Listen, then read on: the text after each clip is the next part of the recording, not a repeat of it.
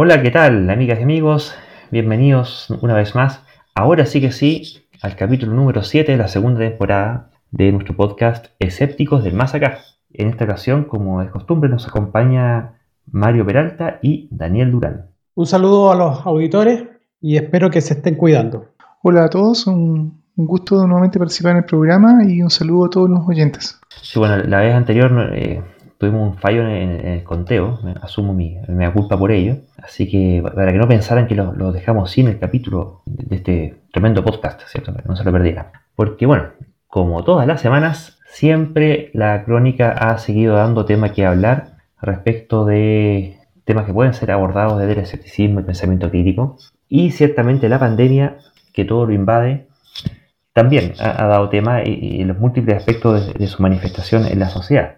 Y el primer tema que queríamos referirnos en esta ocasión es a, lo que ha sido la, gestión del gobierno, el gobierno de Chile en particular, en, eh, en la gestión de esta pandemia, porque hay una, ¿cómo podemos decir? Dentro de la, complejidad que significa tener que gestionar una pandemia y que es esperable que haya muertos, que haya contagio, que haya una serie de problemas, dentro de ese margen hay ciertamente margen de maniobra. Y ahí no es irrelevante lo que digan los expertos, el tipo de asesoría, cuestiones que se sabían, qué sé yo.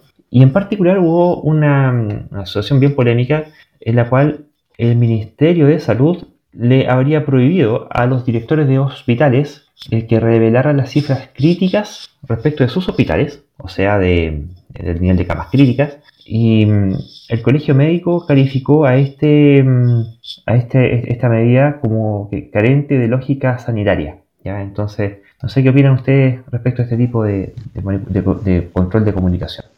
Eh, la verdad es que bueno, la verdad es que eh, el tema de manejo de información eh, ha sido un temazo para el gobierno chileno desde el principio de la pandemia, partiendo por los temas de los malos números que no se contaban a todos los, enfermos que habían muerto COVID y todos los enredos que hubieron, si es que era por COVID, con COVID, si tenía que ser las cifras del registro civil o del MISAR y qué sé yo. Así que eso ya hay un prontuario, se podría decir, de manejo informativo. Y ahora este tema de que los directores de hospitales no puedan dar cifras o no puedan dar eh, información acerca de la ocupación real que tienen o, no, o ya no tienen, eh, yo diría que en cierta forma tiene un sentido. Voy a hacer un poco acá, eh, el diálogo, decir, uno superficialmente podría decir, sí, en realidad podría ser conveniente eh, en el sentido tal vez de no hacer entrar en pánico a la población. Porque justo en el momento que, en que se emitió esta, este como dictamen o, esta ordenanza, no sé cómo, se llama exactamente, eh, habían varios eh, médicos o directores de hospitales informando que sus servicios y sus eh, hospitales estaban ya sin camas libres, lo cual evidentemente eh, siempre se estaba diciendo, y con justa razón, que si el sistema se llenan ya no hay más camas UCI, ya no hay más camas ni respiradores, es un colapso y un colapso automáticamente implica que la gente empieza a morirse en las calles. Por lo tanto, superficialmente yo diría que, claro, puede un poco de sentido que tal vez no todo el mundo salga dando malas noticias y creando pánico en la población. Es como evitar, digamos, que la gente salga gritando incendios y eso cause justamente un desastre por, no sé, gente corriendo que se aprieta y se revienta contra las puertas. Pero el tema es que este es un tema eh, que está por el lado de información de dar información veraz a la gente, que sepa qué, cómo realmente están los hospitales, y sería bueno saber efectivamente qué zonas están, están o no saturando, es bueno saberlo. Y otro es que, claro, se intenta hacer una especie como de control de daño, de que la información no fluya y contar que solamente la autoridad pueda decir. Eso efectivamente es como medio perverso, en el fondo es como intentar justamente eh, no quedar mal o evitar polémica a costa de privar a la gente información real de lo que está pasando. O sea, si, si efectivamente hay hospitales que están sin camas o que están con problemas de cualquier tipo, yo creo que es importante que la gente lo sepa. Si, si es oficialmente por el gobierno, bienvenido sea. Si es a través de los mismos médicos o los directores hospitales, bienvenido sea.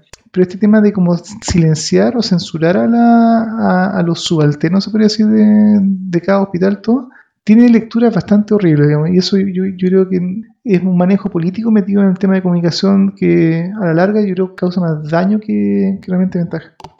Bueno, como tú dijiste, eh, es un tema absolutamente político. Eh, de alguna manera, eh, tienes razón al no levantar, digamos, este pánico, pero resulta que estamos viviendo en una situación complicada. Entonces la gente por un lado también necesita que le estén restregando su cara, que, que, se, que se cuide. porque aquí sabemos que hay de todo. Hay gente que, lamentablemente por razones económicas, no tengo idea por qué motivo, tiene que salir a la calle a, ganarse el sustento o, o, buscar el, dinero, no sé, el pan para la casa. Y también tenemos otra cantidad de gente que, no sé, pues sale a fiesta o, o se junta, no sé. Entonces, eh, por un lado, eh, toda esta cuestión de los números que, dan eh, se, politiza. Y en definitiva, si tenemos pocas camas es comunista y si tenemos hartas camas es, es qué sé yo, del otro lado. Entonces,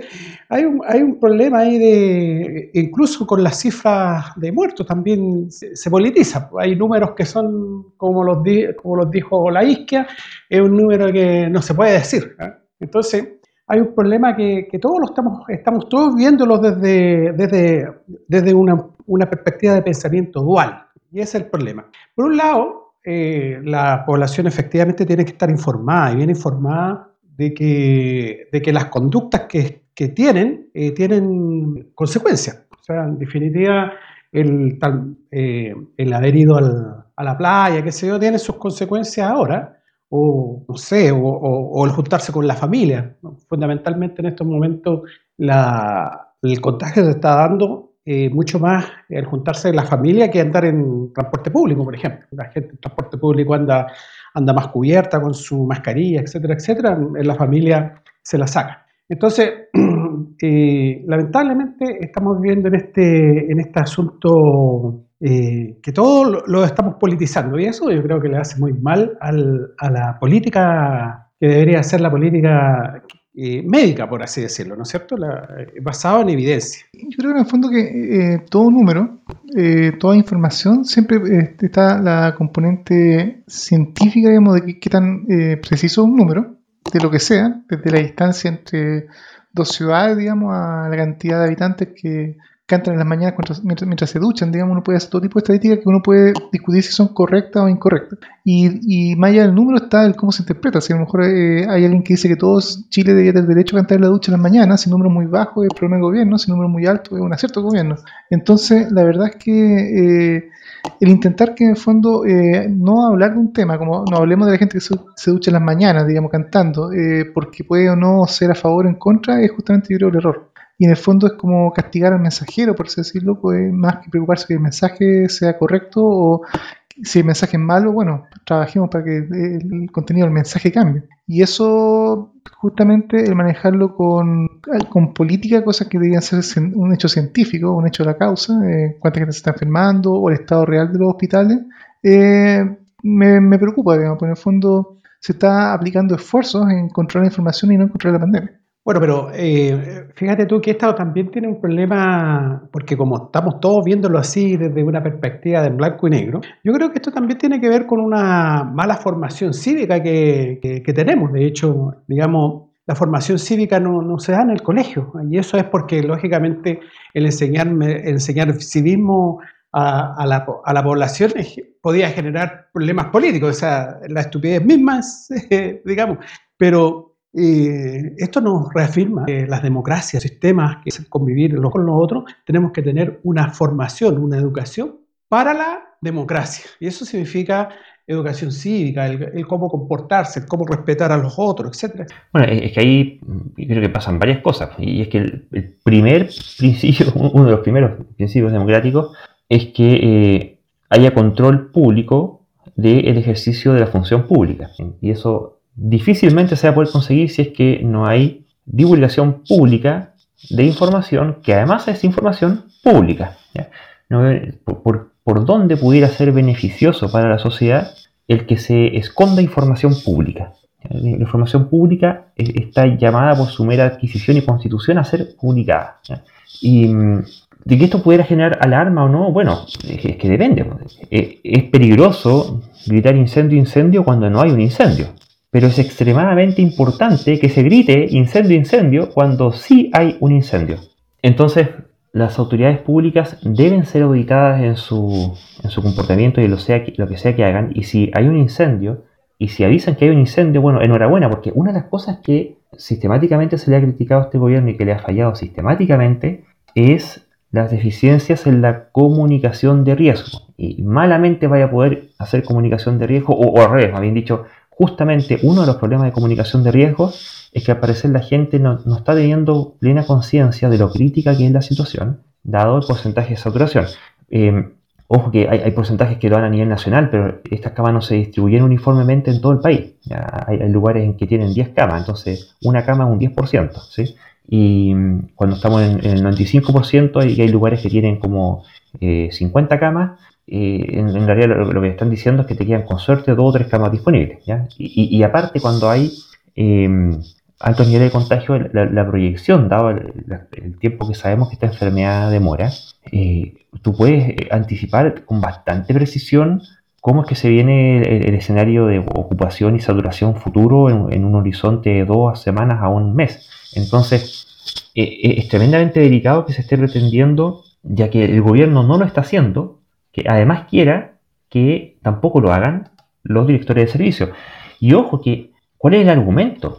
Porque no es que el tipo esté eh, diciendo que, mm, que sea información incorrecta, sino que está haciendo el mismo argumento, estamos hablando de marzo del 2021, es el mismo argumento que en su momento esgrimió Mañalich, el ex ministro de Salud, también durante el primer semestre pero de 2020, cuando no quería alargar la información pública respecto de los niveles de contagio por comuna. Y después de todo el asunto de la acusación constitucional y la renuncia y todo el cuento, el tipo terminó reconociendo que no quería hacer pública esa información porque temía que pudiera ser utilizada de forma política en su contra. Entonces, eh, eh, eso quiere decir que la lógica de ocultar información deliberadamente no ha cambiado.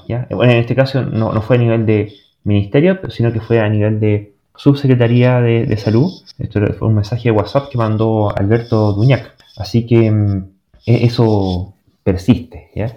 Y mm, bueno, para que la, la, democracia pueda ejercerse como tal, necesitas información pública y necesitas que, que sea publicado, y es el rol del, el rol del periodismo, ¿cierto? Que se publique qué es lo que estaba haciendo la autoridad pública con el poder que se le ha encomendado y cuál es el estado de situación. Si no, no hay forma en que los ciudadanos puedan auditar qué es lo que hace eh, el gobierno. Y además que, bueno, eh, háganlo bien, pues sí, porque parte del tema que, ya en su momento lo, conversamos también, es que eh, todos los, los, expertos, ellos tienen su comité experto interior, hay numerosos expertos tanto en epidemiología como en datos, y que son exteriores que participan en universidades y por todos los medios sistemáticamente le dicen todas las cosas con anticipación y a pesar de todo ello toman decisiones en contrario de todas, pero todas las recomendaciones expertas.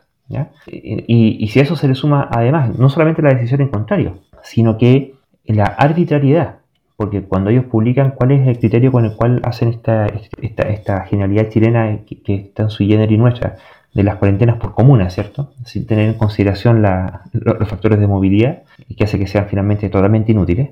Ellos tienen publicado, finalmente, después de mucha insistencia, terminaron publicando cuál era la metodología que estaban utilizando, pero resulta que al momento de evaluar con datos el nivel de cumplimiento de su propia metodología al momento de poner o sacar de cuarentena a alguna comuna, termina ocurriendo que casi la mitad de las comunas, eh, el criterio aplicado a ellas, ya sea para ponerla o sacarla de cuarentena, no se corresponde con el criterio que ellos mismos están publicando como criterio para ponerla y sacarla de cuarentena. Entonces, ¿qué, más quieren? ¿Cuál es la justificación de esto que están solicitando? Yo no le veo ninguna. Bueno, por algo es, eh, los gobiernos son políticos, pues, o sea, si no tendríamos puros científicos metidos en, o sea, las, decisiones políticas se alimentan, digamos, de... Es una pata más, digamos, de, la decisión que tienen que tomar definitiva. La ciencia es una de las patas que está firmando la, a la mesa. Ellos imagino que tendrán ver otras, otras patas más, que es la economía y no sé qué más. Eh, eh, de todas maneras, pienso que debería bueno, de hecho, hoy día, hoy, París, Chile salía como en cuarto lugar en transparencia de informa del COVID. Entonces, si, imagínate, sale con una noticia de transparencia y además le están diciendo a los, a los administradores del hospitales que, eh, eh, mediante el instructivo, digamos, de que, de que no, de que hay una prohibición, digamos, de, que revelen las, las, cifras críticas. Entonces,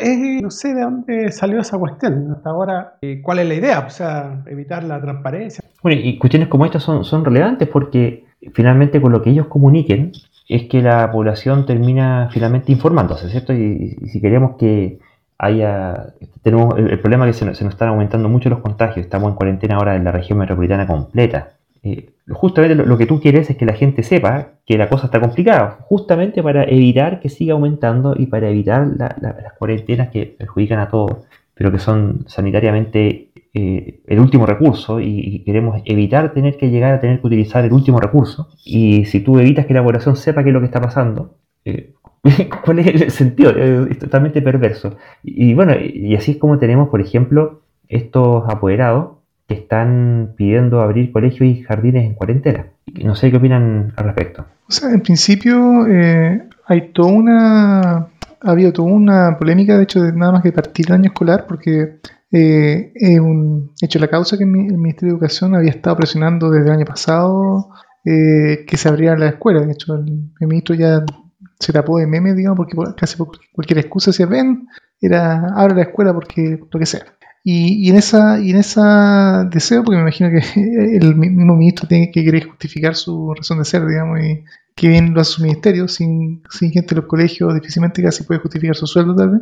Pero eh, el hecho es que este año partió marzo y muchas escuelas y muchos liceos se están ya anunciando eh, al menos comenzar lo que se llama las clases híbridas que implicaban para poder seguir los protocolos sanitarios más o menos la mitad de los alumnos en clase física en la sala y la otra mitad en forma remota. Pero la práctica, ejemplo, yo tengo un par de, chicos que están en edad escolar, eh, se empezó a alargar y la práctica han estado solamente en clase online y, y, ahora ya finalmente no sé para cuándo se puede hacer ninguna otra cosa, dado que estamos en cuarentena y con los números disparados. Así que en fondo el eventual retorno a clases físicas de alguien a los colegios se ve cada día más lejano. Y, pero ahora, ¿qué pasa? ¿Los apoderados deben querer que los niños vayan a clase? Depende. Eh, lo que se ha visto es que en el fondo los colegios de más recursos han podido invertir en equipo y capacitación de los profesores para poder hacer clases online que tengan tal vez la, un porcentaje suficiente de calidad para llamar a clases online pero la gran mayoría del sistema, y especialmente el sistema público, yo creo que está más bien al debe.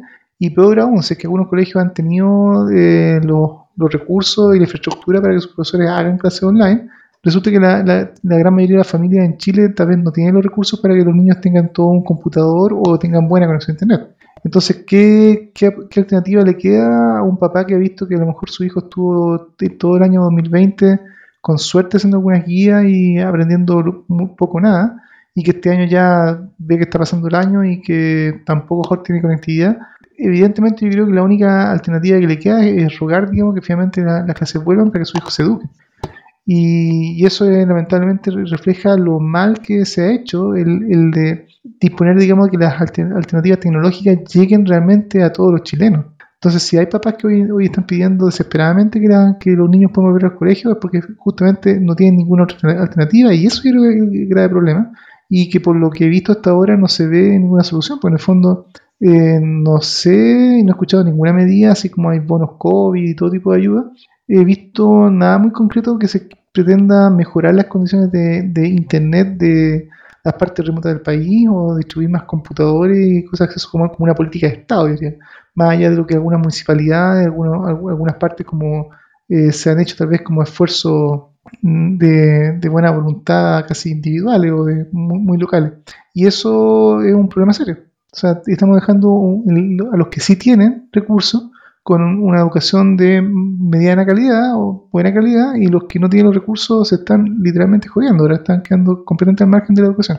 Bueno, ahí se nos nota los sudaca, o sea, somos, tenemos, o teníamos, no sé, a esta altura ya, uno de los mejores PIB per cápita de Sudamérica, nos hacemos muchas cosas al debe. Una de las cosas al debe es el tema educacional. En todo caso, eh, la idea que se había eh, propuesto era mantener, digamos, las salas ventiladas, lo cual me parece bien, pero una ridiculez ahora que viene el invierno. O sea, ¿hasta cuánto van a aguantar los chicos ahí con todo abierto? Eh, bueno, sí, está bien, pero nuevamente son problemas solucionables y siempre está esta cuestión que es una dialéctica bien bien agria, ¿cierto? De que cuando los, los, problemas se plantean oportunamente, se desestiman porque son en largo plazo eh, y la solución requiere tiempo. Ese largo plazo se, se deja estar, se deja estar hasta que el largo plazo se acerca y llega a ser el corto plazo y pasa en última instancia a ser inminente. Y cuando es inminente, se hacen soluciones de parche que son más caras y complicadas y se justifican diciendo que no, que el oro se demora mucho. Y en última instancia no se termina solucionando nunca. Eh, en este año, este ministro, aparte de pedir que se vuelva a clase, de verdad, no me queda para nada claro qué más ha hecho. ¿ya? Eh, el tema de la ventilación es pero fundamental, es lejos la, principal medida que tiene de, control de este bicho. Y mm, cuando uno ve los instructivos de, seguridad laboral para los, colegios, la cuestión que ya mencionaba a, nivel de sugerencia, ha, pasado un año y lo único que hace es que, lo sugiere, nomás así como ya, como el que, que quiera, así que no un ratito, depende del profesor. Oye, si está en una pandemia, tienes que obligar esa cuestión. Y si bien, ciertamente, ocurre el problema de, ya ahora empieza el invierno, que en Chile hace frío, y, bueno, ok, pero tienes filtros de aire. Hasta la resto me estoy documentando al respecto y, tampoco es tan terrible. O sea, así como tienes una ampolleta andando, bueno, tienes un filtro de aire andando. Y eso tienes que dimensionarlo según el tamaño de la sala, la cantidad de personas, y tú puedes mantener las concentraciones bajas de, de, de bicho hay estudios que correlacionan la, concentración de aerosoles, en particular de coronavirus, y cómo se puede medir indirectamente, lisa con algo tan simple como un medidor de dióxido de carbono. Entonces, tú básicamente puedes sabiendo qué tan viciado está el aire dentro de la sala, eso te sirve como excelente correlator, correlator de qué tan concentrado está el coronavirus dentro de la sala. En el aire. Entonces, y eso tú lo puedes dimensionar en, con, los, flujos, la capacidad filtrado, el tamaño, como le decía, el, tamaño de la, de la, sala y la cantidad de gente. Y, así como pueden poner una estufita o como pueden poner alguna otra cosa, bueno, ponen un filtro de aire por último. Y ahí eso tiene que limpiarla cada cierto tiempo y tiene una, una, logística asociada. Y así como hay gente que... Ahora, ¿cuál es el problema? sabemos, claro, que hay escuelas eh, abandonadas derechamente, que con suerte tienen insumos para poner una tiza y con suerte tienen insumos para, para hacer aseo el más básico de los baños ni hablar. Y, y, esto pasa a ser una pata más del mismo problema, pero no es que el, el filtro de aire en particular sea algo especialmente complicado, sino que en realidad pasa a ser una pata más de la cuestión más sistémica que es el abandono de las escuelas. Y bueno, han tenido un año en el cual han, podido, han podido destinar recursos de emergencia, de catástrofe, han hecho bonos y cuestiones, pero las escuelas no. Lo único que han hecho ha sido repetir socarronamente que vuelvan y que vuelvan y que vuelvan. Y ahora estamos viendo cuáles son las secuelas que deja el coronavirus en los niños, ¿cierto? Este síndrome pediátrico inflamatorio sistémico. Y y cuanto a la secuela deje, eh, no alcanzamos a incluirlo en este podcast, pero se los comento la pasada, el alto porcentaje que queda con secuelas neurológicas o, con, otro tipo de afecciones crónicas, sobre todo cuando han tenido casos graves, eh, eh, es realmente grave. Y ha estado un año ahí el tipo haciendo no, sé qué aparte de poco.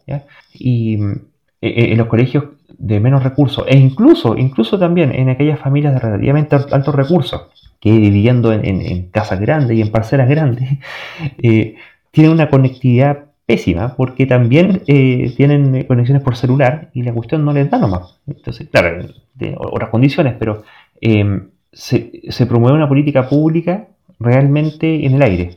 Que, la gente haga clases en, en sus casas sin haber ocupado durante un año de proporcionar por lo menos una tablet básica que en cualquier cosa gastan más que eso y, ahí están. Y nos termina pasando la cuenta esta, este desarrollo de, Internet medio mentiroso que está muy concentrado en algunas grandes ciudades, a, a nivel de país deja bastante que desear. Un día vamos a hablar de ese tema.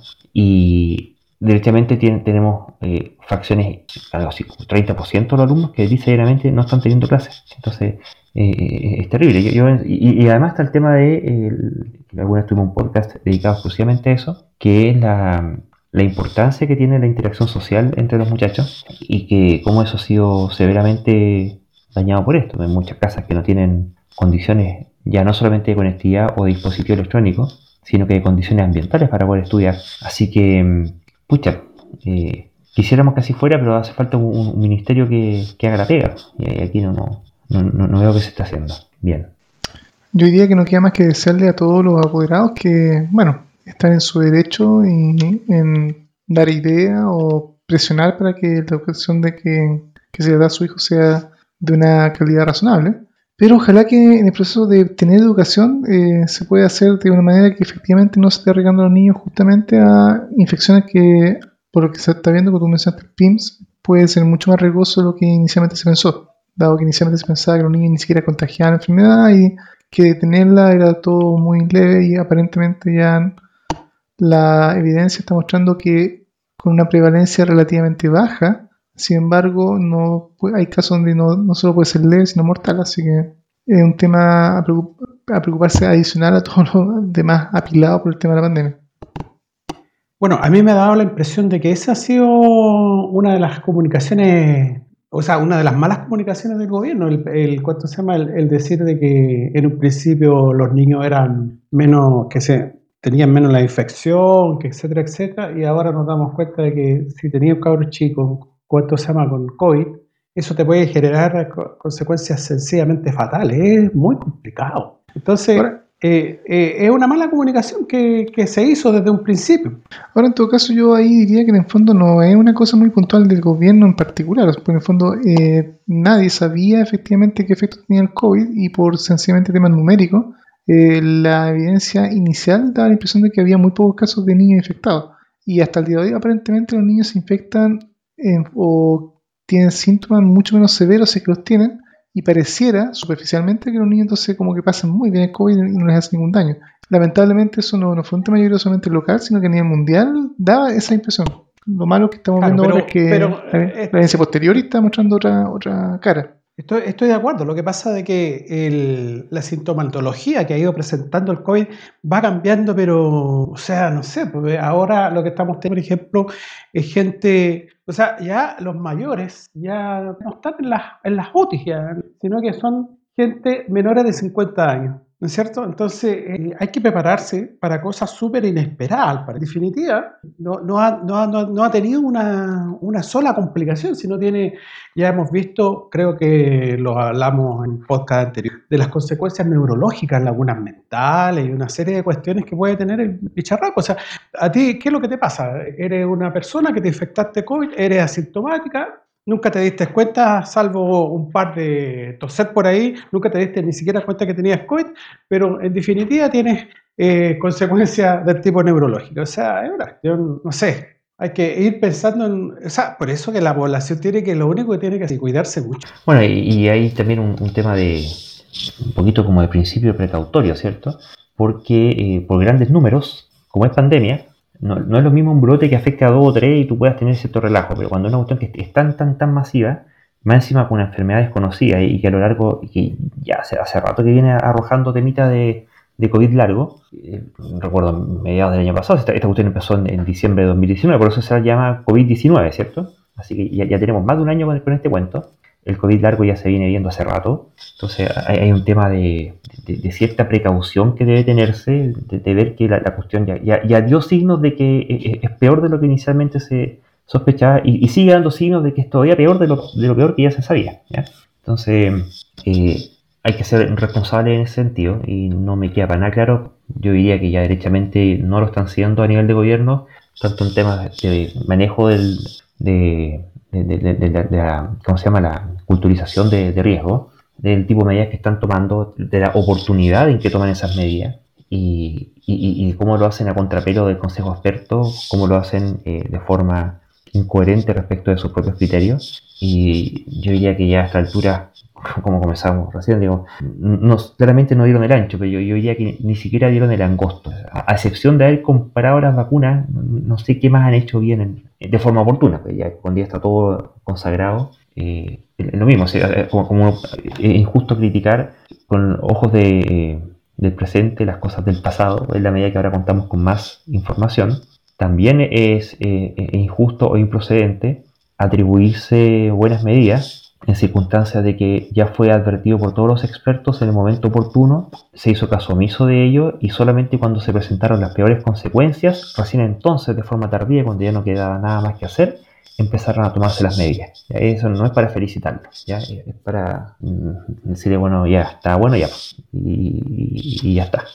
Bueno, y, y respecto a esas irresponsabilidades, como no era para variar, digamos, em, los religiosos empezaron a, hacer lo suyo para, ver la, forma que podían, eh, digamos, no sé, seguir haciendo este mundo un lugar todavía peor. Y así tenemos las declaraciones del obispo de Punta Arenas, señor Bernardo Bastrés, a quien, eh, bueno, ante la mm, normativa sanitaria, en el caso de Chile hay varias fases de, confinamiento, desde la fase 1, que es la total cuarentena, la fase 2, que ya tiene, es cuarentena solamente fin de semana, con una serie de restricciones, y así fase 3, fase 4, fase 5, que van gradualmente liberando los niveles de, restricción en aforo y tipo de prácticas que se pueden realizar y horarios que se pueden hacer en las distintas actividades y el tipo de servicios básicos que funcionan.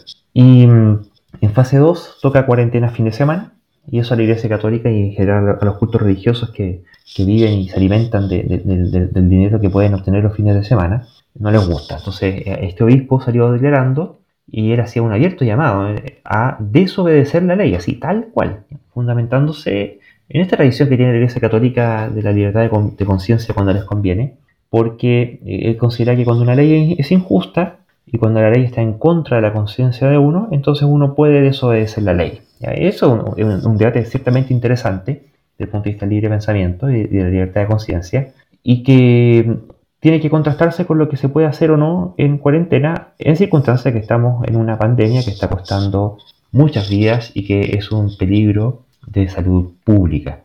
Eh, ellos consideraban, y, bueno, dentro de lo que pudiera haber sido una idea original eh, atendible y discutible, empieza ciertamente a, dado que es un cura que está hablando, deja poco, eh, poco espacio para, no decir lo que siempre dicen. Entonces él considera que podía continuar tranquilamente con la Eucaristía durante la semana, estamos hablando en, plena periodo rampante de la, de la, pandemia en el país, y, y él decía que además se sentía discriminado que, que la iglesia se discriminada por este tipo de, de, medidas. No, sé qué opinan ustedes en este equilibrio o, contrasentido que puede haber entre la libertad de conciencia y la, obediencia a las leyes y la libertad de culto versus la realización de medidas sanitarias para prevenir una pandemia. Eh, no sé si es que un mal chiste en el fondo, porque en el fondo el gambito de soy discriminado eh, es muy fácil hacerse la víctima, cosa que históricamente se podría decir que la propia iglesia también ha usado eso para ganar puntos, digamos. Y en este caso, decir que ellos son discriminados puede ser redituable políticamente. No como pobres de nosotros, no, nos oprimen, digamos, y no nos permiten hacer nuestras cosas en nuestra libertad de culto, qué sé. Pero en el fondo, eh, creo que olvidan una condición clave para cuando alguien puede acusar discriminación. Que la discriminación tiene que ser arbitraria y tiene que ser, eh, eh, digamos, concreta respecto de algún otro grupo que no sufre tal discriminación. Es discriminatorio, por ejemplo, que, eh, por ejemplo, se dijera que las mujeres no pueden votar cuando los hombres sí, o que las mujeres no pueden conducir un auto cuando los hombres sí, o que personas de cierta edad o cierto color de piel no pudieran salir los fines de semana, mientras que otras personas de piel más clara o más oscura o cualquier otro tipo de color sí podían salir. En tales tipos de casos yo diría, bueno, perfectamente, eso es un caso de discriminación. Pero resulta que acá lo que está pasando es que en el fondo se estaba, y se suponía que se estaban colocando medidas sanitarias para todos los sectores y para todos los grupos económicos y todo tipo de reuniones sin justamente ningún apellido, religiosas o no. Y en ese sentido, ¿qué discriminación hay? Ninguna. De hecho, ahora yo diría que todas las demás actividades comerciales, sociales, deportivas, sí pueden acusar de discriminación, porque ¿por qué ahora la, la iglesia en general, no sé si solamente la católica, pero los cultos religiosos en general, sí tienen un beneficio y una garantía que las demás actividades de la sociedad no tienen. Así que en fondo, eh, entre comillas, la acusación de discriminación de partida es falsa. Yo diría directamente y patentemente falsa. Y ahora, gracias al, beneficio que obtuvieron, sí hay una discriminación, yo diría, para todo, todo el resto de la sociedad. Y lo segundo es que en el fondo eh, este asunto de, pedir justamente derechos especiales por ser una religión, por lo que sea, eh, que el Estado le esté dando un beneficio a las religiones en general o a una en particular, va y atenta directamente contra la separación entre iglesia y Estado. Y fue sorprendentemente rápido la velocidad en la cual estas autoridades religiosas comenzaron a cacarear, digamos, y reclamar, y en tiempo récord se les atendió, y no solamente se les atendió, sino que se les dio un beneficio. Y eso me parece, por decirlo por lo bajo, horrible. Y, en ese sentido sería mucho más eh, honesto si es que tal virtud pudiera existir en un sacerdote, el pedir abiertamente algún tipo de bono eh, o ayuda económica, así como ha ocurrido con otros sectores económicos que han tenido ese tipo de problemas, para algún rescate o alguna subsistencia, en vez de argumentar eh, espuriamente este tipo de, de, que son realmente insultantes al intelecto. Y, la verdad es que, como, como dice Daniel, o sea, no solamente, yo, yo agregaría un punto, ¿cierto? Primero que es falso que estén siendo discriminados, sí, cierto, y además está, está habiendo, ahora que el gobierno cambió de criterio, hay una discriminación reversa. Pero yo agregaría además e, el insulto que significa recurrir a la, al alegato de discriminación en circunstancias de que sí hay gente que está siendo sistemáticamente discriminada, ¿sí? Y además discriminada tanto por ideas como por políticas que son promovidas por la misma iglesia. Encuentro que es realmente un, un, insulto y que, bueno, yo hace tiempo ya que no espero nada de los sacerdotes, no obstante nunca dejan de, sorprender. La, creatividad es eh, realmente milagrosa eh, cuando se ponen ese tipo de sombreros de, en la cabeza. Porque, bueno, efectivamente, claro, el gobierno hizo este cambio y más aún, eh, porque esto era en fase 2, que era la mm, cuarentena estrictamente en el fin de semana. Y ellos podían seguir haciendo sus misas durante la semana. Pero ahora que están en algunas, en algunas comunas en cuarentena, en el arzobispado, no, tengo que revisarlo en, constitución. No, no, no, perdón, eh, se, basó en la constitución. Creo que, fue en el norte, no me acuerdo, voy a, a corroborarlo hicieron eh, una demanda para que pudieran hacer eh, sus, misas toda la semana, incluyendo aquellas comunas en las cuales estuvieran en fase 1 con cuarentena completa toda la semana. ¿Sí? ¿Y esto por qué? Bueno, porque se les venía ya pronto la Semana Santa y tienen que hacer esta conmemoración, ¿cierto? Así que fue la, conferencia episcopal la que hizo esta, esta, demanda, llegó a la Corte Suprema y amparándose en la libertad de culto, que está consagrado en la Constitución, eh, se les autorizó. Ya quería hacer un, comentario respecto a la libertad de culto en Chile. Tiene un par de restricciones, que tiene que estar, tiene que ser respetuoso con el orden público, respetuoso con las buenas costumbres, y, uno más que no, en este momento se me, se me escapó cuál era la, restricción, pero no está considerado el tema sanitario. Así que, eh, eh, al menos constitucionalmente, la seguridad sanitaria está, es secundaria a la libertad de culto. Uno pudiera decir, bueno, pudiera no gustar lo que decidió la Corte Suprema, pero al parecer en estricto rigor está haciendo un fallo eh, que cumple con, el orden legal vigente y, la Constitución así está consagrado. Pero... Sí, pero durante la semana, no, durante la semana, no en la cuarentena de fin de semana. Y además con, condiciones de aforo súper limitadas y bien específicas. En cambio, bueno, y de hecho tenemos el caso de, creo que fue en, en Santiago, que hubo una misa en donde se filtró una fotografía en donde eh, se veía que la cantidad de feligresía que estaba presente en tal misa superaba con crece el máximo permitido por, orden sanitaria. Entonces, por lo tanto, no es un tema de poder o no hacer la ceremonia, sino que además no respetan las condiciones de aforo. Mientras que en un gimnasio, hasta donde entiendo, si querían operar libremente, tendrían que haber permitido un aforo máximo de cierta cantidad de personas. También si ellos metieran 25, 30, 40 personas, como se ve en muchos cultos católicos y evangélicos, definitivamente también habría que cerrarlos por insalubre. Y, otra cosa más que me gustaría eh, comentar, que tú mencionaste, Luis, que así como muchos grupos de, económicos o de presión, eh, o sea, de, interés, digamos, han presionado gobiernos y solicitado todo tipo de ayuda, exenciones, dada la contingencia y dada la catástrofe que se el COVID. Tú mencionas que, claro, perfectamente la iglesia podría también, entonces, como cualquier otra actividad, a lo mejor pedir esa, ese tipo de ayuda. Y ahí yo pondría un matiz súper, súper al nivel de un nodo de plano, por un hecho súper simple. Las iglesias en general, no solo la católica, sino que todo tipo de cultos religiosos en Chile, ya de partida tienen un montón de exenciones de, tributación que ninguna otra actividad tiene, y eso ya de por sí es, por, casi pornografía legal, ¿no?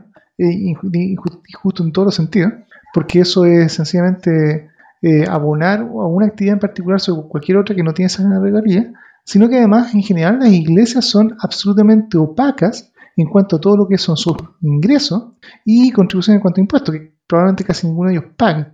Entonces, si ellos están aportando al fisco y, a, y fondo a la, nación de los ingresos que tienen, que pueden ser muy honrados y muy respetados, y todos esos diezmos y actividades que hacen que pueden generar ingresos pueden ser totalmente legales, y está en su derecho la gente de, aportar con el porcentaje de sus, de sus o ingresos que quieran a, su actividad religiosa, eso es de la libertad de culto, pero dado que entonces estas organizaciones no declaran sus ingresos, no tienen contabilidad transparente, eh, no tienen información pública, que ahora ellos vinieran además a pedir ayuda al Estado, me parecería sencillamente una burla. Y eso ahí sencillamente dirían, no, o sea, si, eh, cualquier actividad de este país, digamos, quiere, en caso de emergencia, lo que sea, pedir al Estado o al, gobierno ayuda económica, entonces también durante las condiciones de no catástrofe, tienen que ser transparentes cuando su ingreso y pagar los impuestos que corresponden, cosa que la iglesia no hacen. Entonces ahora, lamentablemente, yo si estuviera en mí, eh, sería un no de plano, así no al lugar, porque en el fondo eso no corresponde, dado las yargas que tienen y la total no pago de impuestos que hace la iglesia. Eh, estoy de acuerdo contigo, solamente quería precisar que eh, sería más honesto de parte de ellos el pedir esa ayuda, más allá que nosotros consideremos que de todas formas lo que les correspondería sería un portazo en la cara, ¿cierto? pero sería más honesto pedir la ayuda que recurrir a este tipo de, tretas de alegar discriminación en circunstancias de que no la hay. Eso ya es derechamente una mentira. Ahora, bueno, y, totalmente de acuerdo con lo que dices tú, yo agregaría algo más todavía que creo que en algún podcast lo mencionamos y, es más terrible, porque en estricto rigor, las donaciones que se hacen son a la iglesia, sea católica, evangélica, la que fuera, pero esa es una personalidad jurídica, tiene su, su número de tributario, hace su declaración, y el que no paguen impuestos es una cosa, pero eso no quiere decir que no estén obligados a declarar lo que reciben. Recordemos que hace algunos meses atrás, eh, eh, en particular los obispos evangélicos, hicieron un reclamo ante el gobierno porque el impuesto, porque el impuesto de internos les está empezando a pedir que declararan, solamente que declararan, no que pagaran, que declararan cuáles eran realmente sus ingresos. ¿Y esto por qué? Porque los ingresos y esas donaciones son de los feligreses a la persona jurídica que es la iglesia. Y el pastor, que habitualmente es un pastor que está a cargo de su iglesia, técnicamente debiera ser, es por una parte el, socio principal de esa iglesia, y él es un trabajador, debiera ser un trabajador de esa iglesia. Y él como trabajador cobrará un sueldo. Y lo que ocurre es que estos eh, pastores, y es parte de lo que ocurría con, este obispo, se me el nombre en este momento, Durán, ¿cierto? Tu tocayo. Em, Por favor, no, mi tío no. que eh, eh, era un, obispo que, ¿qué es lo que ocurre? Que reciben ellos las platas, que son técnicamente de la iglesia, pero se la embolsan a título personal. Y a título personal, ellos sí han de pagar de impuestos. Han de pagar impuestos. Es la proporción que le corresponda a los impuestos de la categoría de persona. Entonces, eh, técnicamente, esta gente, si ellos hicieran bien la pega de hacer las declaraciones que corresponde, de hacer los pagos de sueldo que corresponde, en particular estarían pagando los derechos sociales que corresponde, no los estarían evadiendo. Y con eso, en particular, tendrían seguro de cesantía. Y perfectamente podrían usar su seguro de cesantía para cubrir su, eh, sueldo, su ingreso, sin tener que recurrir a, ningún tipo de ayuda ni a las aracas falsas de, discriminación ni a contravenir la separación de la iglesia con el Estado. El problema es que como lo hacían en negro, ahora quedan fuera del sistema y no pueden recurrir a los beneficios que, está, que, significa estar dentro de sí. Entonces, hasta pudiéramos decir que es, como su karma, ¿cierto? Es, lo que, el pesar que les corresponde como consecuencia de sus propias decisiones, que son finalmente irresponsables y de punto de vista económico simplemente oscuras. ¿ya? Así que mm, eh, estamos de acuerdo, Daniel, y, y, abundo sobre el punto. Ahora, dicho eso, los, ¿qué, qué pasa ahora con los feligreses? ¿Qué pasó allá en en, Los Ángeles, en la provincia de Los Ángeles, en la localidad de Paiyihue. ¿Nos quieren contar? Sí, bueno, ocurrió ahí en, dijimos, en Paiyihue, que estaban haciendo un culto en instancia que estaba prohibido, en cuarentena todavía. Y mm, estos participantes salieron y, intentaron simular un atropello. Entonces, lo, primero que yo, antes de eso, digamos, lo primero que me llama la atención es el poco rigor que aplican para controlar este tipo de situaciones. De, verdad que sigo sin entender con la cantidad de muertos y infectados que tenemos, eh, cuál es la, buena onda que hay con esta gente que se reúne en estas condiciones. Este, son, son, derechamente, o sea, son delincuentes. Sí, sí. Bueno, ahí nos pasa la cuenta entonces, cuáles son las, finalmente y ahora en condiciones más complicadas como lo es una pandemia, cuáles son las, las consecuencias sistémicas de tener tanta abundancia de este tipo de cultos promoviendo este tipo de ideas irracionales a tanta gente durante tanto tiempo. Ahora nos pasa la cuenta. Porque el problema que eso tiene es que cuando llega una pandemia, ellos se creen protegidos por Dios y siguen propagando y matando gente con, su tipo de actividades. Pero yo creo que la cosa es más mala que eso, ¿eh? Eh, no solamente, porque en el fondo yo diría que el tema de, la gente religiosa juntándose en misas ilegales o cultos ilegales, que se yo, superando el aforo y no, y no siguiendo todas medidas sanitarias, es una faceta de, este tipo de porfía que se da también en muchas otras actividades. O sea, se ha visto un montón de gente juntándose el fin de semana a fiesta y también cuando son sorprendidos llega la ficción arrancando por las ventanas, saltando por los... De hecho, en la zona oriente de Santiago, zona bastante pudiente, habían tipos saltando a través de la eh, de las terrazas de un edificio a como 7 pisos de altura, que si el tipo se hubiera resbalado, o sea, además se mata en el momento. De los balcones de, los departamentos intentando escapar a la fiscalización. Y ahí no estamos hablando de gente necesariamente que está por una ideología religiosa que, nada, de sencillamente fiestas, digamos. Y también locales comerciales que han estado abriendo justamente de forma ilegal con tal de, bueno, también ganar plata, digamos. Y dado que también yo creo hay una especie como de presión social, muchos jóvenes también se están reuniendo a carretear, digamos, a fiestas, eh, por, cualquier medida, por sobre cualquier medida sanitaria. Entonces, esto es una faceta más, digamos, en que justamente eh, lo sorprendente es que, que estos pastores o creyentes, todos, en cierta forma, aparentemente lo trataron con bastante mano blanda. Porque yo no me veo si es que yo salir a la calle y me fiscaliza un carabinero o un militar, directamente en este caso que estaba fiscalizando.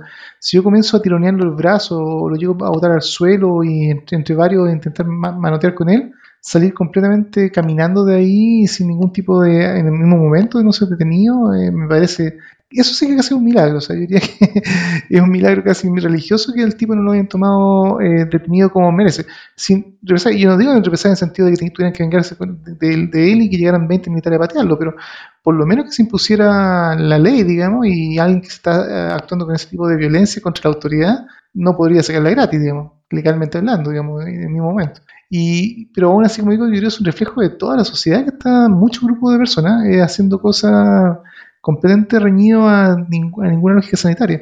Pero lo que sí se puede decir como agravante de estos cultos religiosos es que además de, tener esta mentalidad de que están protegidos por alguna deidad que claramente en estos últimos dos años de pandemia ha, brillado por su ausencia, eh, es el hecho de que también se están escondiendo eh, grupos antivacunas o ideas antivacunas en estos mismos lugares, digamos. Y lamentablemente yo tengo que comentar que tengo familia que es muy religiosa y de edad ya inclusive bastante la tercera edad que deberían ser vacunados ya gracias a que al menos en Chile hemos tenido la suerte de que han llegado bastantes vacunas y el programa de vacunación ha sido bastante masivo, pero que cuando en su momento hemos conversado con ellos y los consultamos qué pasaba con, con el tema de la vacuna, sencillamente no se iban a vacunar porque no y increíblemente casi para llorar comenzaron a, recitar toda la lista de, de estas dudas respecto de la vacuna y cómo tan rápido y cosas conspirativas pero que aparentemente eh, Dios nos va a cuidar y qué sé yo. Entonces, eh, ese tipo de ideas probablemente la gente en principio, bueno, tiene las redes sociales donde muchas veces se puede enterar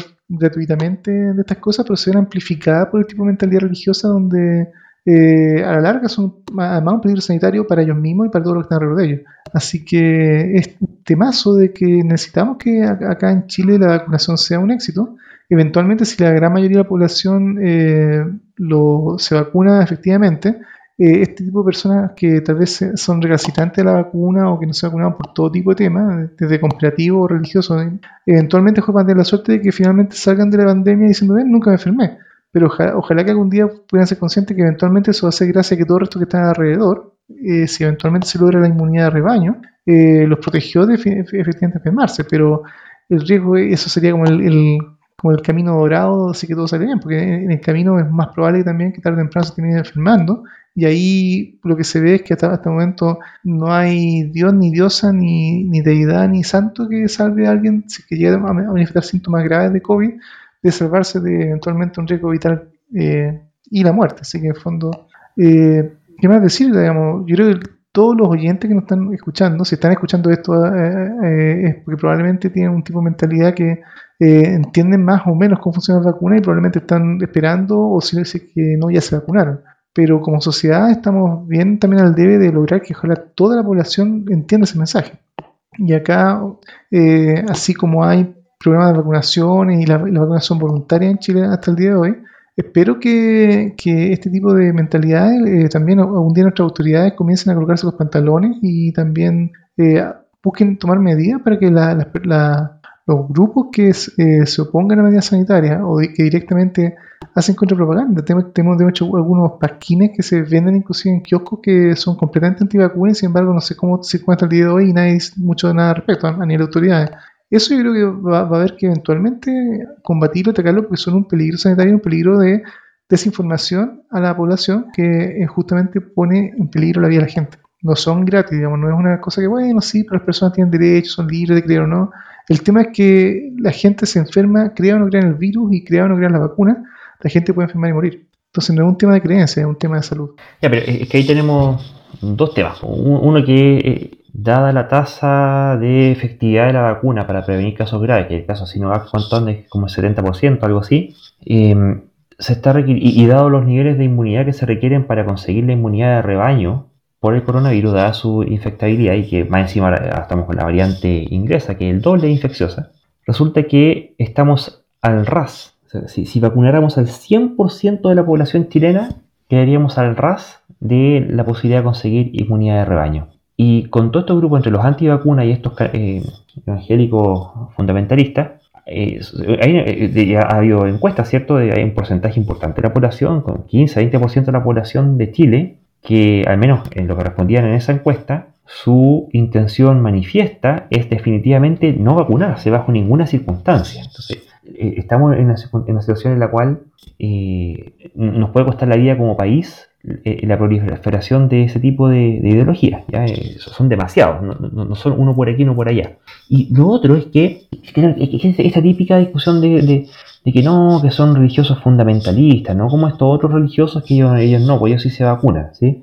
Ya, pero es que pasan dos temas, yo diría. Uno, lo primero es que tenemos que distinguir entonces entre aquellos que se toman en serio su religión, siendo que una la religión en general plantea ideas absurdas, y los que se lo toman en serio, por lo tanto, nosotros los consideramos como fundamentalistas, porque eh, de, verdad que se creen lo que ellos dicen que creen y lo que creen es una estupidez. Y por otra parte, están los, los moderados, ¿cierto? ¿Y cuál es la característica de los moderados?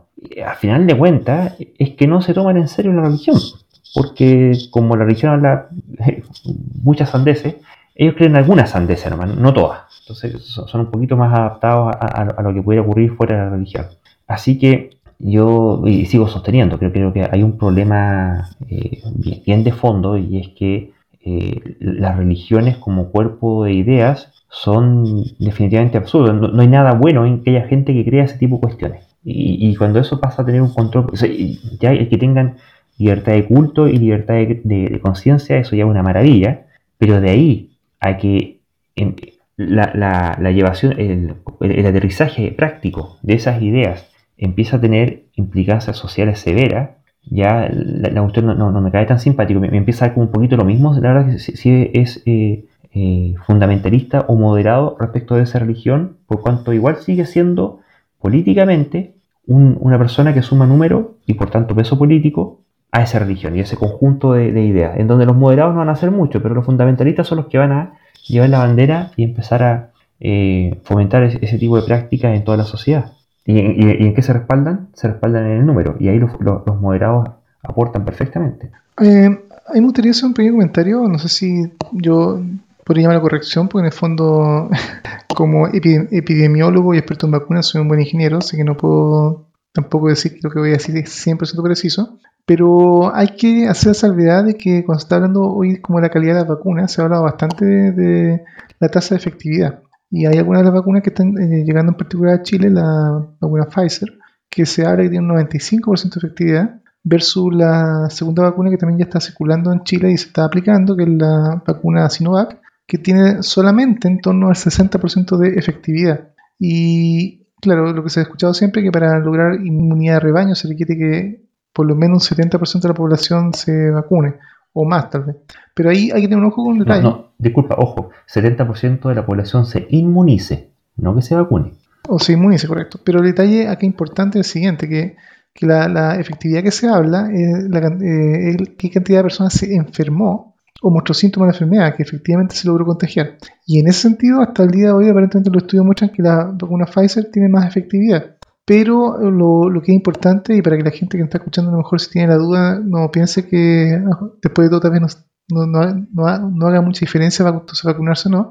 La verdad es que hasta ahora lo que se sabe es que son que todas las vacunas, todas, incluyendo las que tienen menor efectividad y hay otras más también que son como vacunas más tradicionales, creo que son, la Johnson Johnson también creo que también tiene otra vacuna que también tiene una tasa de efectividad relativamente baja en comparación con la Pfizer, es que hasta ahora todas las vacunas eh, tienden a proteger a las personas que toman la vacuna de los efectos de síntomas más graves o síntomas respiratorios gravísimos que terminan llevando a las personas a hospitalizarse o directamente a morir. Entonces, efectivamente, las la, vacunas con, menor tasa de efectividad eh, no garantizan que las personas no puedan enfermarse.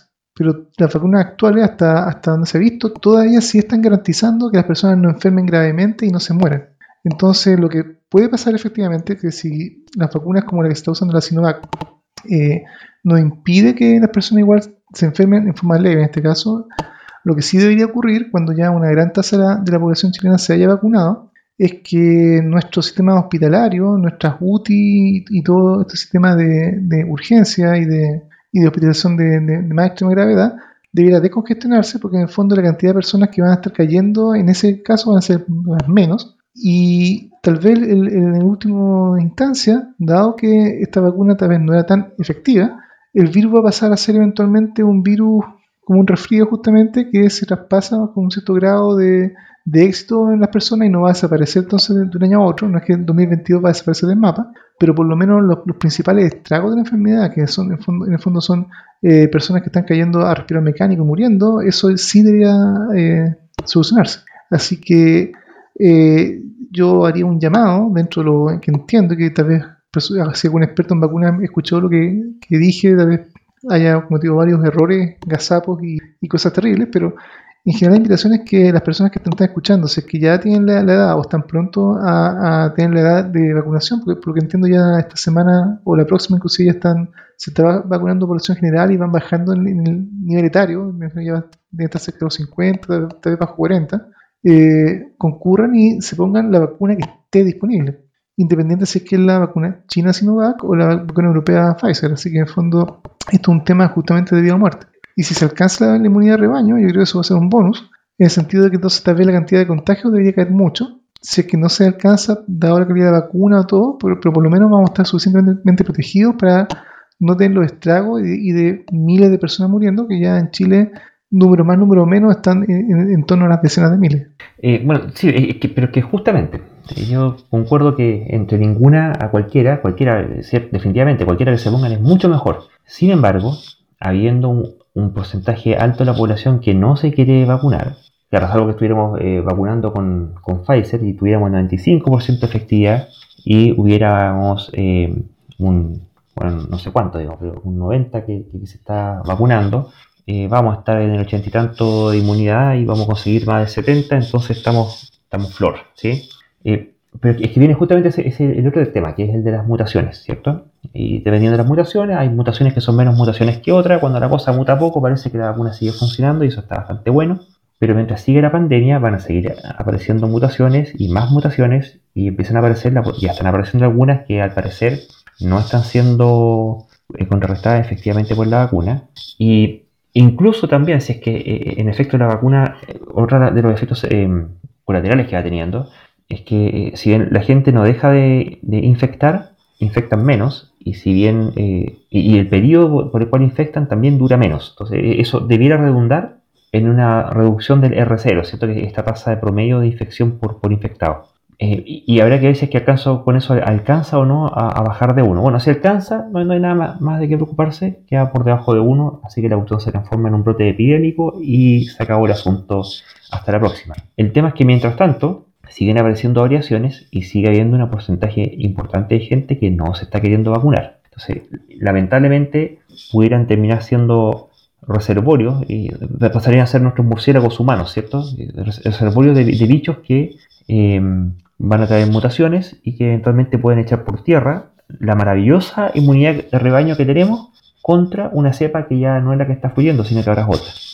Entonces, eh, no, dejan de ser un, problema por cuanto en, el mejor de los casos significa que va a haber que estar haciendo una carrera eh, interminable en contra del virus que, ya naturalmente podría ocurrir, digamos, pero que va a ser eh, agravado y, empeorado por, por los antivacunas. Bueno, y ¿me escuchan? Sí, te escuchamos. Sí, ah, ya, perfecto. Está, con la duda. Bueno, y, sobre lo mismo, tenemos que hay gente que está vendiendo falsos remedios en contra de coronavirus. Ya hemos sabido de, por ejemplo, el MMS, este sistema mineral milagroso. Pero ¿qué pasa en Estados Unidos con este médico de apellido Mercola, Mario?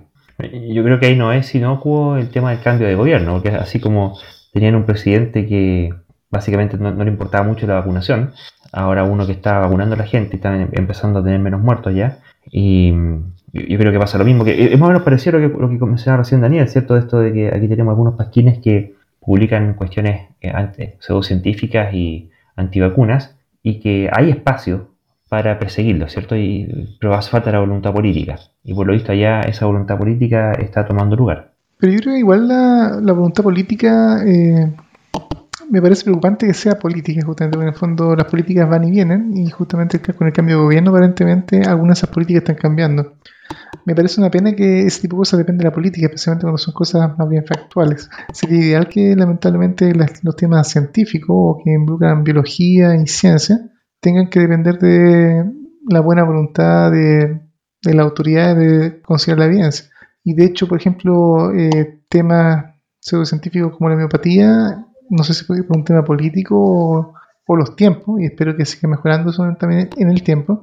En Europa están siendo, no, no diría perseguidas, pero sí realmente siendo tomadas en serio en cuanto a, por ejemplo, el, etiquetado. Se está pidiendo, entiendo en algunos países que se coloque que en los remedios homeopáticos en el fondo no es un remedio, cosa que las personas que le tienen fe a la homeopatía, todo, bueno, pueden, pueden realmente consumirlo, pero por lo menos es que van a ir al, a algún médico, que inclusive, y hay que reconocer un hecho, inclusive en Chile ocurre que a veces médicos, doctores salidos de universidades con título de medicina, eh, dentro de los medicamentos que recetan, entre medio a veces colocan medicamentos y lamentablemente no se ve mi air quote, mi comilla que estoy haciendo con los dedos, medicamentos, que resultan que son homeopáticos, a falta a veces de un tratamiento eh, que a lo es muy caro o bien tal vez porque la persona todavía no, ha llevado los exámenes que necesita, entonces por mientras le da, eh, ¿sabe qué? Le voy a esto, esto, que le puede ayudar y resulta que si uno pues mira lo que compró, resulta que es, homeopatía. Entonces, bueno, sería bueno que ojalá a nivel mundial se que este, este, este producto no cuenta con evidencia científica que respalde su funcionamiento. Bueno, de hecho nosotros aquí en, en sacamos ese título cuando salió, un tiempo atrás. Claro que después nos dimos cuenta de que uno podía eh, responder mal y, volver a responder bien y hasta que salía. ¿ya? Eh, hubo, otros que no nos dimos cuenta de eso y, estudiamos bien la materia y sacamos todo bien, por supuesto, como buenos alumnos que somos. Así que somos homeópatas certificados por, por Guarón, hacía varios años, con nuestro diploma por ahí. Ahora para, para, algunos auditores que pueden estar escuchándonos están a lo mejor arqueando las cejas diciendo cómo estos tipos están, están hablando en este podcast eh, se atreven a cuestionar este tipo de tratamientos que yo sigo, estas pastillas que me gustan, o el caso anecdótico, yo una vez fui a tal o cual cosa y a mí me funcionó. Eh, para entender tal vez un poco cuál es nuestro resquemor o nuestra duda respecto a este tipo de terapia alternativa, es que básicamente no cuentan con evidencia de peso que demuestren que realmente funcionan.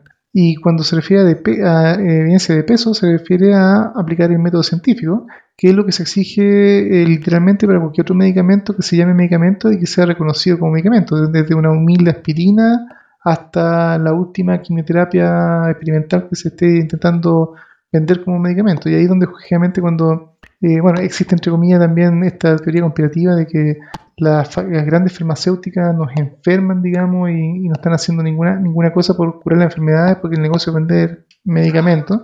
Y por lo tanto, entonces, por lo tanto, medicina alternativa es la salvación para la gente, la libertad para la gente, sin tomar en cuenta que justamente empresas como Boirón eh, son empresas multimillonarias, especialmente considerando que en el fondo sus insumos son bastante económicos, o sea, hacer bolitas de dulce y venderlo a precio de oro es probablemente muy redituable.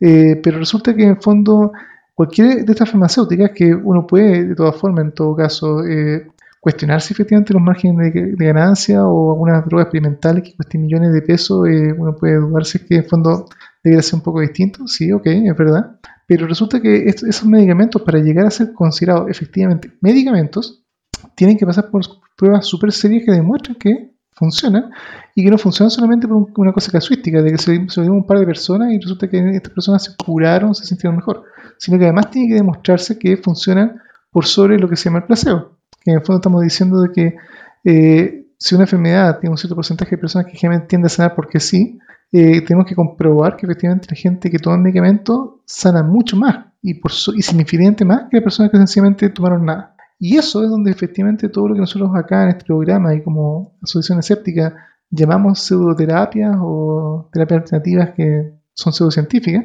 son el problema de que en el fondo eh, estas terapias no, por un tema casi de principio, ellos reniegan de la, de la evaluación científica de, funcionamiento. Muchas literalmente dicen casi como una especie de, de mantra de, de, calidad, por así decirlo, como ética de que no, ellos no se basan en, esta, en la ciencia malvada, si tienen sus propios métodos de, evaluación, eso ya es una alarma. Y resulta que, que, las que a veces sí se han puesto a prueba, cuando se han puesto a prueba en forma seria, cuando se hacen las pruebas realmente en forma controlada y revisada por pares, porque a veces también hay algunos journals que son, eh, yo diría, eh, que son dedicados a intentar promover ciertas de estas pseudoterapias y por lo tanto, entre comillas, sus estándares de prueba y de calidad de publicación son más bien bajos, pero cuando entonces pasan por pruebas serias, misteriosamente estas pseudoterapias tienden a no funcionar mejor que el placebo y toda la evidencia casuística ahí se diluye. Digamos, eh, un intento, como dicen los, gringos. Entonces, eh, lo que queremos entonces es medicina de calidad y, si cualquier terapia alternativa algún día se pone a prueba seriamente y resulta eh, que efectivamente demuestra su, eficacia, demuestra que funciona, como decía el comediante Tim Minchin, ¿cómo se llama una terapia alternativa que ha demostrado que funciona? O una medicina alternativa que ha demostrado que funciona, se llama sencillamente medicina. Así es, bueno, y, buena parte, como dices, eh, están estos journals que promueven derechamente publicaciones de mala calidad, y porque ese es el negocio de ellos, y que mm, buena parte de la, creencia que la gente tiene en este tipo de, de, pseudoterapias en parte viene promovida por sitios que promueven desinformación. Bueno, antiguamente eran medios de comunicación que promovían desinformación. Hoy día ya hay una plétora de sitios web que se dedican a ello. Y justamente encontraron una investigación que, hizo un, instituto que se llama el, Centro para el Combate en contra del Odio Digital.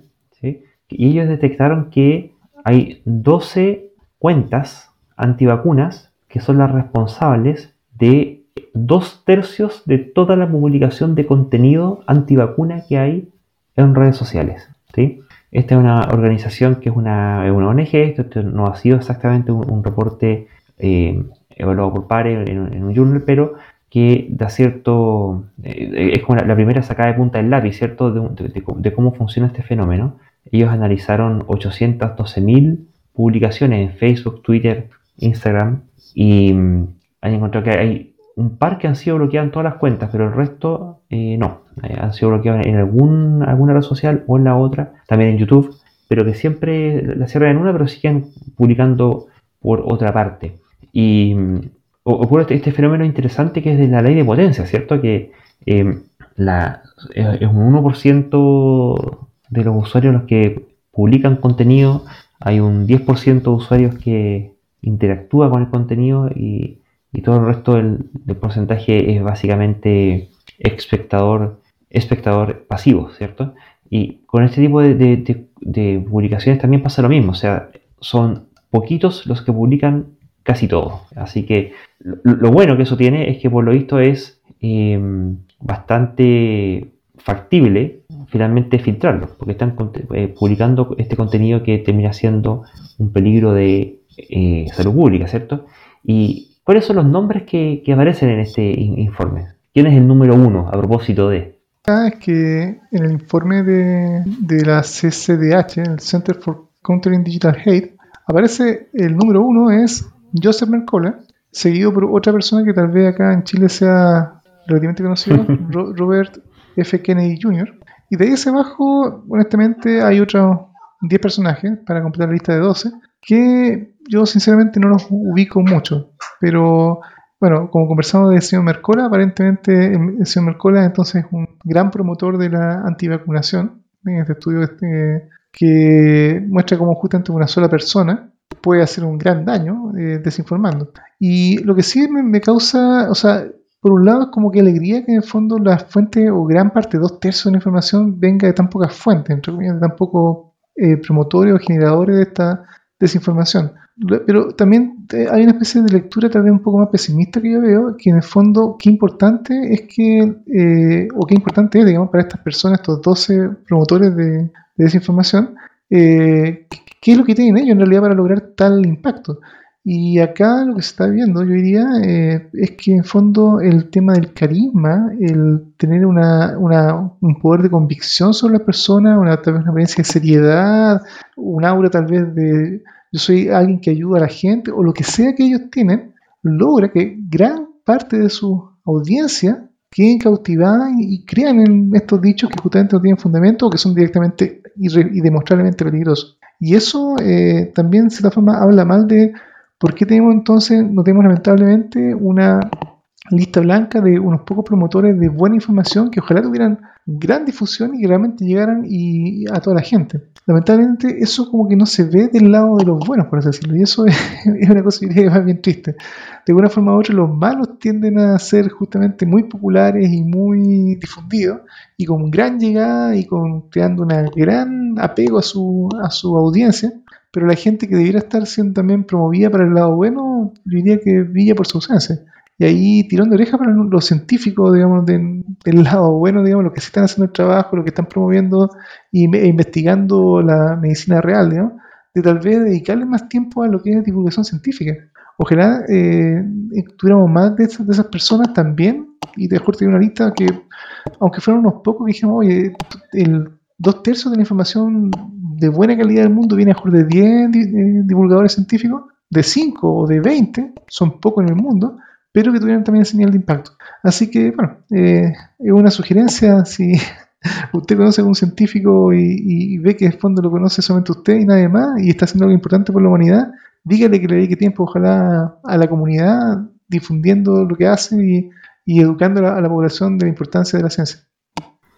Bueno, y, en ese ambiente tanto tecnológico como humano, es que este centro para el combate del odio digital hace cinco recomendaciones para combatir esta desinformación que es peligrosa. La primera que dice es que haya una brecha más bien estrecha para forzar la acción. O sea, no, puede ser que tengas que recibir cientos de denuncias, sino que ya un par de denuncias de desinformación y debería ser suficiente para empezar a activar mecanismos de bloqueo y con eso tempranamente evitar que la cuestión se propague a gran escala. Segundo, que eh, se publiquen, así como ya se publicó un, contenido de desinformación, una vez que este contenido ha sido denunciado, debiera em, publicarse un, em, un, posteo nuevo, correctivo, que exponga qué fue lo que se desinformó y que a, los usuarios que interactuaron con ese contenido se les muestre. Y eso tendría que hacerse con cuidado también para prevenir el efecto rebote, ¿cierto? Esto que cuando se refuta la gente lo que hace es que tiende a eh, más acérrimamente aprehender las ideas que originalmente sostenía. ¿Sí? Estamos de acuerdo, pero eh, ojo, que ¿quién es el que asume este costo? Porque finalmente, en este caso Facebook o quien fuera, ellos sí lucraron con la publicación y el movimiento que se hizo de este tipo de publicaciones. O sea, ellos no pueden desentenderse totalmente. Eh, y seguro que hay eh, además refutaciones genéricas que tú la puedes hacer una vez y te puede servir para, ya que tienes el control de la plataforma, ¿cierto? y te puede servir muchas veces para refutar muchas otras publicaciones y con eso cuando tienes esa escala puedes empezar a em, aplicar medidas que inteligentemente utilizadas van, haciendo que la cuestión sea bastante costo efectiva y ojo que son 12 pelagatos ¿ya? entonces eh, también por esta ley de potencias lo, bueno que esto tiene es que tú te puedes enfocar en, los, en los principales, los más grandes y con eso vas a estar cubriendo el 80% del problema ¿ya? Eh, la otra recomendación que dan es que, de hecho creo que yo ya la he visto en algunos casos, que sí, ya pero usted es mentira porque entiendo, pero de todas formas una cosa son los que ya están conversos y otra cosa distinta es que en ese escenario se permita de forma irrestricta el que se siga promoviendo y difundiendo desinformación al resto de la gente que todavía no está conversa. Entonces, eh, aún así sigue teniendo sentido la media y si se hace de forma temprana evitas los efectos exponenciales que finalmente es lo que termina haciendo que esto se vuelva inmanejable. Y mm, por eso, bueno, la tercera recomendación que dan es que al pinchar en sitios de desinformación o en posteos de desinformación, adviertan que están pinchando en sitios de desinformación. Al que ya está convencido era lo mismo, pero al que está intentando aprender se puede dar cuenta y puede ser muy valioso que tenga una advertencia temprana antes de que le esté prestando crédito. Y la cuarta recomendación que dan es que desarrollen una interfaz programática en este caso para que puedan ser eh, revisados, eh, lo, que se llama la, accountability, esta palabra inglesa que no tiene traducción directa al español, ¿cierto? Que, es esta habilidad de rendir cuentas, ¿cierto? Que, de que permita que los institutos, la gente, los expertos que se dediquen a este tipo de cuestiones tengan una forma cómoda y directa de poder hacer una evaluación de la calidad de esta información que se está publicando. Y eso también pueden eh, recibir colaboraciones por otro lado. Y lo otro que, es curioso, que es el tema de la importancia de que se eh, prohíban y se cierren, se bloqueen los grupos, en el caso de los, grupos de Facebook, pero en realidad cualquier tipo de, canal de carácter privado o secreto, donde ellos internamente comparten información sobre eh, estas cuestiones o, comparten su desinformación. Eh, de, modo que, bueno, tendrían que buscarse otra forma de hacerlo. Y esto, por, yo, a propósito de esto, lo han venido haciendo en Facebook desde hace algún tiempo, a mí me llama la atención porque yo antes estaba metido en montones de grupos de antivacunas, de y qué sé yo, y, cada vez veo menos interacciones. Y, eso no es producto de la caja de resonancia, sino que los grupos efectivamente han estado desapareciendo. Así que, por lo visto, algunas de estas cosas se están haciendo, pero quizás deberían hacerse de forma más, eh, sistemática. No sé si quisieran agregar algo más al respecto. O sea, en el fondo lo que, lo que, veo un poco es intentar eh, acabar con los echo chambers, las cámaras de eco eh, con medidas activas que en el fondo crean una especie de, ¿cómo se podría decir? Sistema anecroico a, las redes sociales que en el fondo ahoguen la desinformación y no que se amplifique y se multiplique. Pero ahí, em, eh, bueno, el informe del CCDH en el fondo muestra que muchos de estos 12 exponentes principales de la desinformación antivacuna, eh, la mayoría sigue activo y se permite actividad en las tres principales eh, redes sociales a nivel mundial, que son Facebook, Twitter e Instagram. Eh, y eso en el fondo también es un tirón de orejas, así como yo decía, hay un tirón de, orejas para la, para la, la comunidad científica de no tener una, especie de correlato o el equivalente a estos personajes malvados, de los buenos que, que dan buena información. Acá también hay una culpabilidad o responsabilidad tal vez de cómplice de, redes sociales justamente en no eh, tomar medidas para evitar que este tipo de desinformación cunda y esa complicidad es una complicidad media criminal porque en el fondo terminan propagando información que a la larga causa daño, en este caso daño a la salud y especialmente en una pandemia como estamos en este instante. Entonces, bueno, eh, tengo entendido que en el fondo estas empresas de redes sociales están en el escrutinio, en el ojo público ya hace rato no solamente por temas de desinformación respecto de vacunas o de pseudoterapias, también por todos los temas políticos que han habido, especialmente en el caso de Estados Unidos, que se ha culpado de una buena responsabilidad a estas redes sociales para promover desinformación que termina manipulando la opinión pública y la intención de voto. Así que el efecto es de, el mal manejo de, o el no manejo de la desinformación a la larga tiene efectos completamente reales en la sociedad, no solamente en las redes sociales.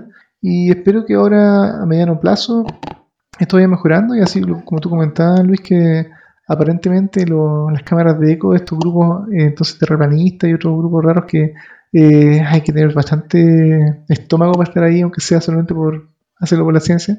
Eh, ojalá que se vayan un poco apagando y pasando al olvido como una moda que sencillamente se desvaneció por falta de interés, digamos, porque, y espero que sea en realidad porque la gente comenzó a dejar de ser oveja y, ser tal vez un lobo que lee, alguien que, tenga un, realmente un, hambre voraz por intuirse de verdad con información que nutre su, cerebro y piense por sí mismo y aprenda a evaluar la evidencia y, y así se dé cuenta de qué cosas son o tienen sentido y cuáles no. Que eso sería lo ideal y que eh, nosotros estamos intentando promover, ¿no? que en el fondo la gente se lo cuestione todo, lo que estamos diciendo nosotros, lo que dice la ciencia, lo que dicen los políticos, lo que dice todo el universo.